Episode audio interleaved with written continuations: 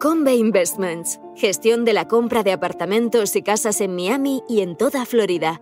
En Convey nos encargamos de todos los trámites para que usted no tenga que preocuparse de nada. Es una inversión sólida, con seguridad jurídica y que ofrece un elevado rendimiento. También podemos gestionar el alquiler de su vivienda en Florida y asesorarle sobre los trámites migratorios. Para más información, entre en www.casaenmiami.es.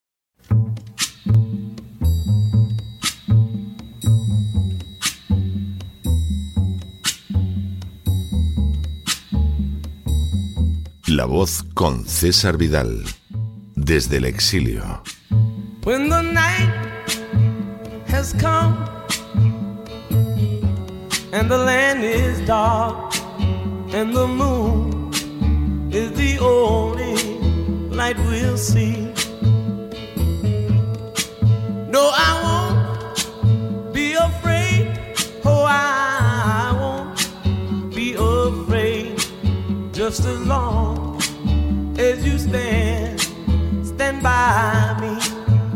Muy buenos días, muy buenas tardes, muy buenas noches y muy bienvenidos a esta nueva singladura de la voz. Soy César Vidal, hoy es el miércoles 30 de noviembre de 2022 y me dirijo a los hispanoparlantes de ambos hemisferios, a los situados a uno y otro lado del Atlántico y como siempre lo hago desde el exilio. Corría el año 587 a.C. cuando un exiliado recibió el siguiente mensaje. Beata Benadán Chofen etatija bebet Israel beshamaita mi pidabar behisraeta otam mimenni beameri la rasha rasha mot tamut velo libertad lejasir rasha midarjoju rasha beebono yamut bedamo miyakha abakesh beata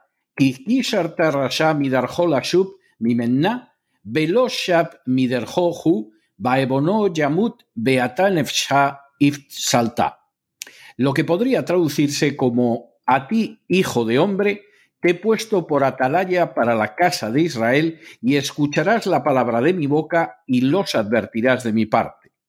Cuando yo diga al impío, impío, vas a morir ciertamente, si tú no hablas para que se arrepienta el impío de su camino, el impío morirá por su pecado, pero su sangre yo la reclamaré de tu mano.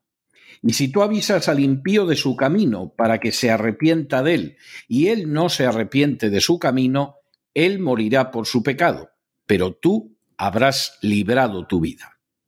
El mensaje recibido por aquel al que se denominaba hijo de hombre era de una claridad absoluta.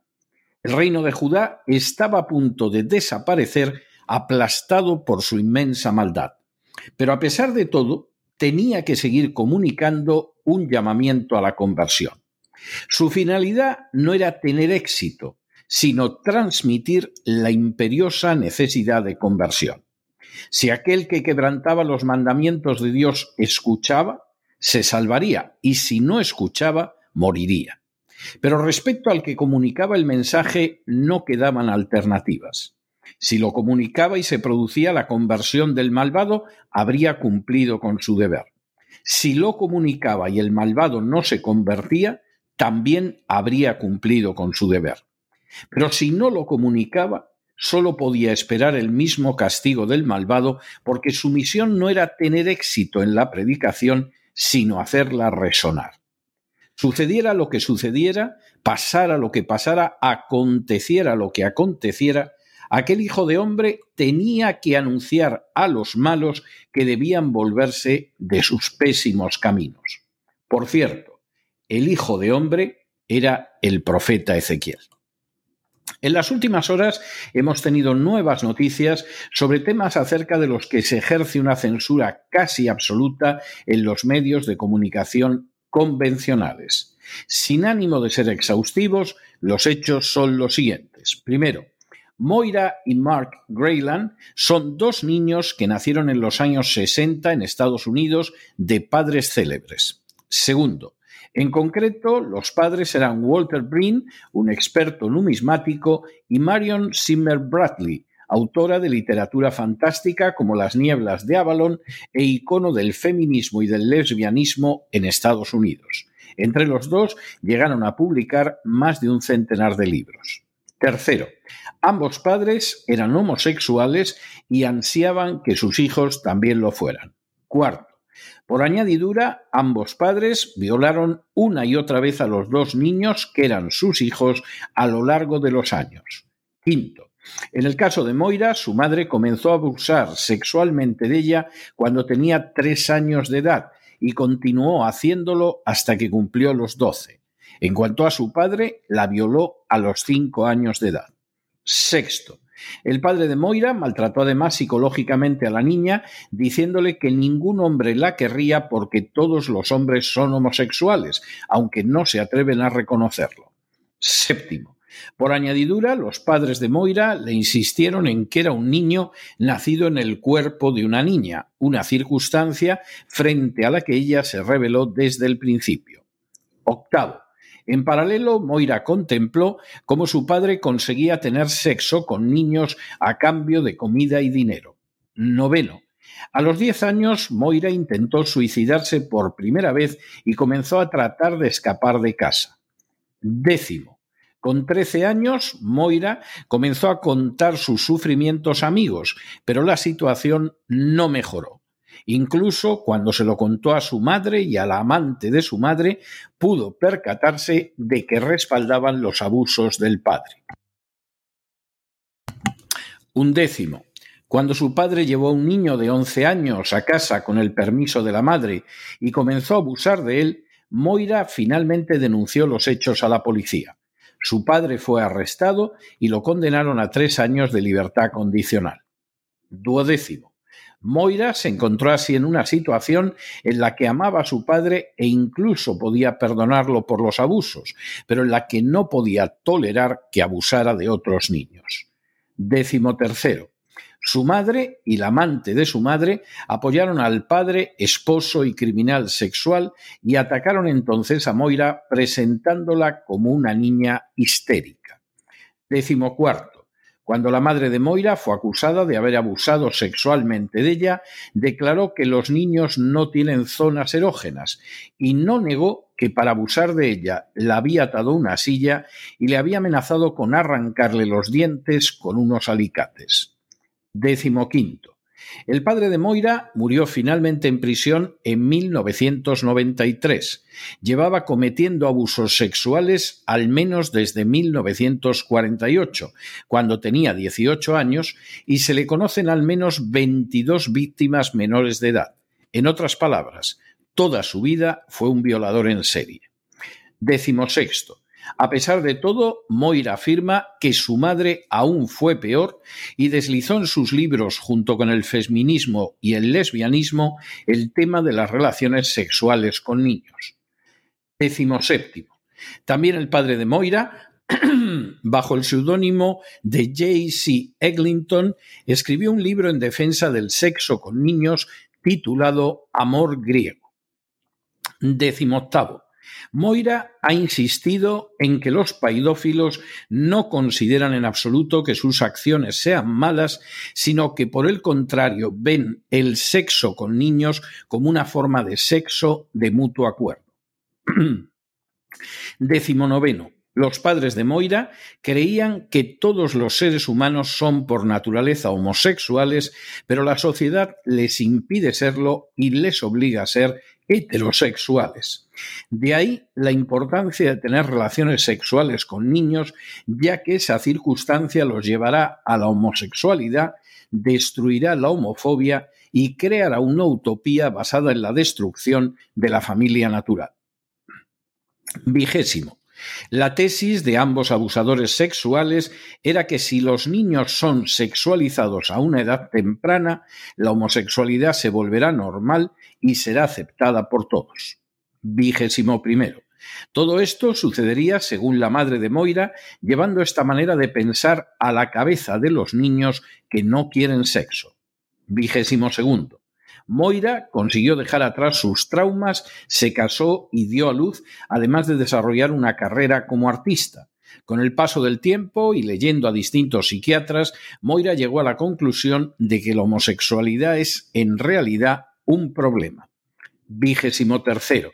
Para Moira, la homosexualidad es consecuencia habitualmente de traumas de abuso en la infancia y de fantasías sadomasoquistas, pero su práctica no solo no trae ninguna curación, sino que agranda los golpes emocionales.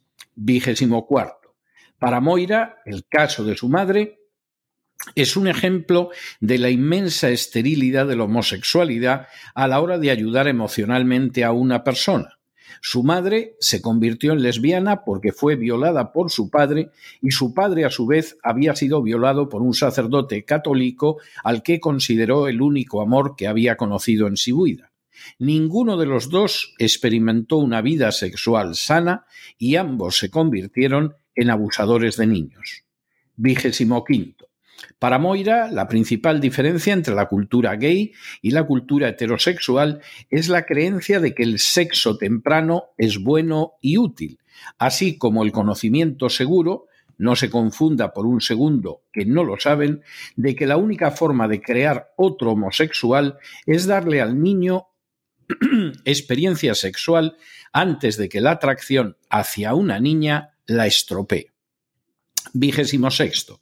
Por estas razones, Moira se opuso firmemente al matrimonio homosexual, a pesar de que esa circunstancia implicó que perdiera la mayoría de sus seguidores, y con posterioridad ha seguido clamando con valentía en relación, por ejemplo, a que las estadísticas sobre violencia sexual entre niños homosexuales ya son astronómicamente altas en comparación con los casos de niños heterosexuales.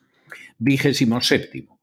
Moira está convencida de que el matrimonio homosexual no es más que una forma de criar a los niños a imagen y semejanza de sus padres, y después de 10 a 30 años los supervivientes comenzarán a hablar. Vigésimo octavo. El hermano de Moira confirmó totalmente su relato y también ha realizado una expresión muy negativa hacia el feminismo y el lobby homosexual, llegando a afirmar que el feminismo para mí fue un montón de mujeres muy infelices que se contaban historias sobre cómo habían sido dañadas. Se disponían a cambiar el mundo y yo no quería estar enfrente del tren cuando empezara a moverse. Vigésimo noveno. Hasta la fecha, el estudio más riguroso y metodológicamente sólido en el que se compara la situación de los niños criados en parejas homosexuales o heterosexuales deja de manifiesto que los resultados para niños en parejas homosexuales han sido calificados como por debajo de lo óptimo en casi todas las categorías. Diversos estudios que utilizan distintas metodologías entre individuos no heterosexuales han identificado de manera continua un mayor riesgo de abuso infantil, incluido el abuso emocional, físico y sexual, precisamente en esas parejas de carácter homosexual. El Manual de Sexualidad y Psicología 2014 APA confirmó la existencia de una relación asociativa o potencialmente causal entre la homosexualidad y el abuso sexual precoz, especialmente para los hombres. Trigésimo primero un estudio sobre la prevención del abuso infantil realizado por Abel y Harlow junto con las últimas estadísticas de los CDC sobre orientación sexual ha dejado de manifiesto que los abusadores de menores en minorías sexuales son 19 veces más frecuentes que entre los heterosexuales. Y trigésimo segundo, ayer el Senado de Estados Unidos aprobó una ley para proteger el matrimonio homosexual. Los votos procedieron tanto de miembros demócratas de la Cámara como de miembros republicanos. La ideología de género es una de las creaciones más monstruosas y antinaturales surgidas de la mente humana. Si los nazis o los comunistas pretendieron cambiar el mundo, los impulsores de la ideología de género tienen la intención de cambiar la misma naturaleza humana tal como ha sido desde su aparición en este planeta hace miles de años. Esa ideología de género impulsa un feminismo que no pretende la igualdad de la mujer más que asentada en las naciones occidentales, sino establecer por el contrario un estado de guerra total contra los hombres en el que estos se vean humillados, sometidos e incluso, si fuera posible, eliminados de la vida social, ya que según una de sus defensoras, que ostenta un alto cargo público en España, la única manera de relación sexual natural es el lesbianismo.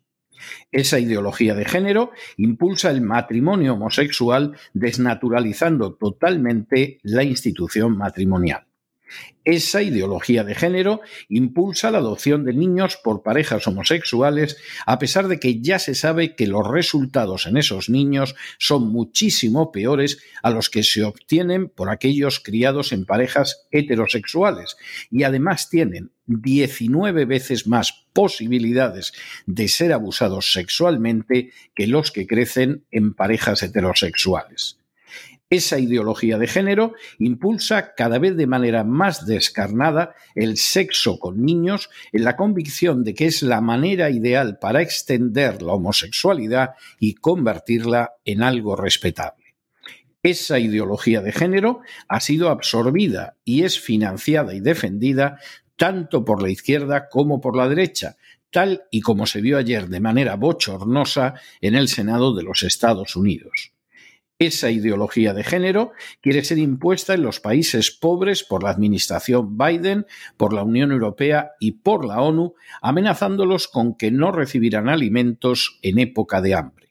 Y esa ideología de género, totalitaria e intolerante, persigue, censura y ataca a cualquiera que se atreva a mostrar su lado más siniestro y a la vez más pavoroso, el que acaba recayendo sobre los niños. De hecho, quien ahora se dirige a ustedes no tiene la menor seguridad de que este editorial no será totalmente censurado en las redes sociales y solo podrán escucharlo en cesarvidal.tv. El caso de los hermanos Greyfield es un ejemplo de lo que significa vivir las delicias de esa ideología de género en un hogar formado por una feminista militantil lesbiana y un homosexual, ambos abusadores no solo de menores, sino de sus propios hijos. Cuando algunos, que se podían contar con los dedos de las manos, advertimos de esto en el momento en el que José Luis Rodríguez Zapatero comenzaba a impulsar la ideología de género en España hace más de década y media, fuimos acusados de locos, de homófobos, de intolerantes, de fascistas. Ahora las pruebas resultan cada vez más claras y no se puede negar hacia dónde va un mundo empujado por la ideología de género. La cuestión es si la sociedad se volverá de sus malos caminos, como predicaba el profeta Ezequiel, y así frenará la imposición de esta maldad, o por el contrario se hundirá en un marasmo de iniquidad por la simple razón de que el miedo, la conveniencia o la estupidez la han llevado a guardar silencio incluso ante el abuso más criminal de unos niños inocentes. Pero no se dejen llevar por el desánimo o la frustración. Y es que a pesar de que los poderosos muchas veces parecen gigantes, es solo porque se les contempla de rodillas, y ya va siendo hora de ponerse en pie.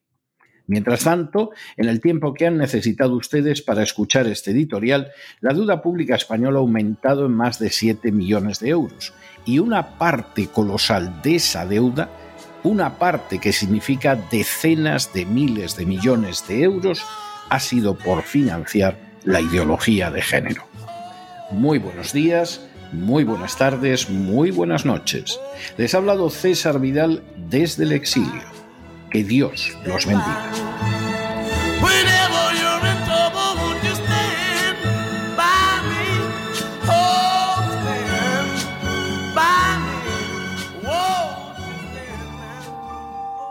Esta sección está patrocinada por crowdfunding con el siguiente mensaje.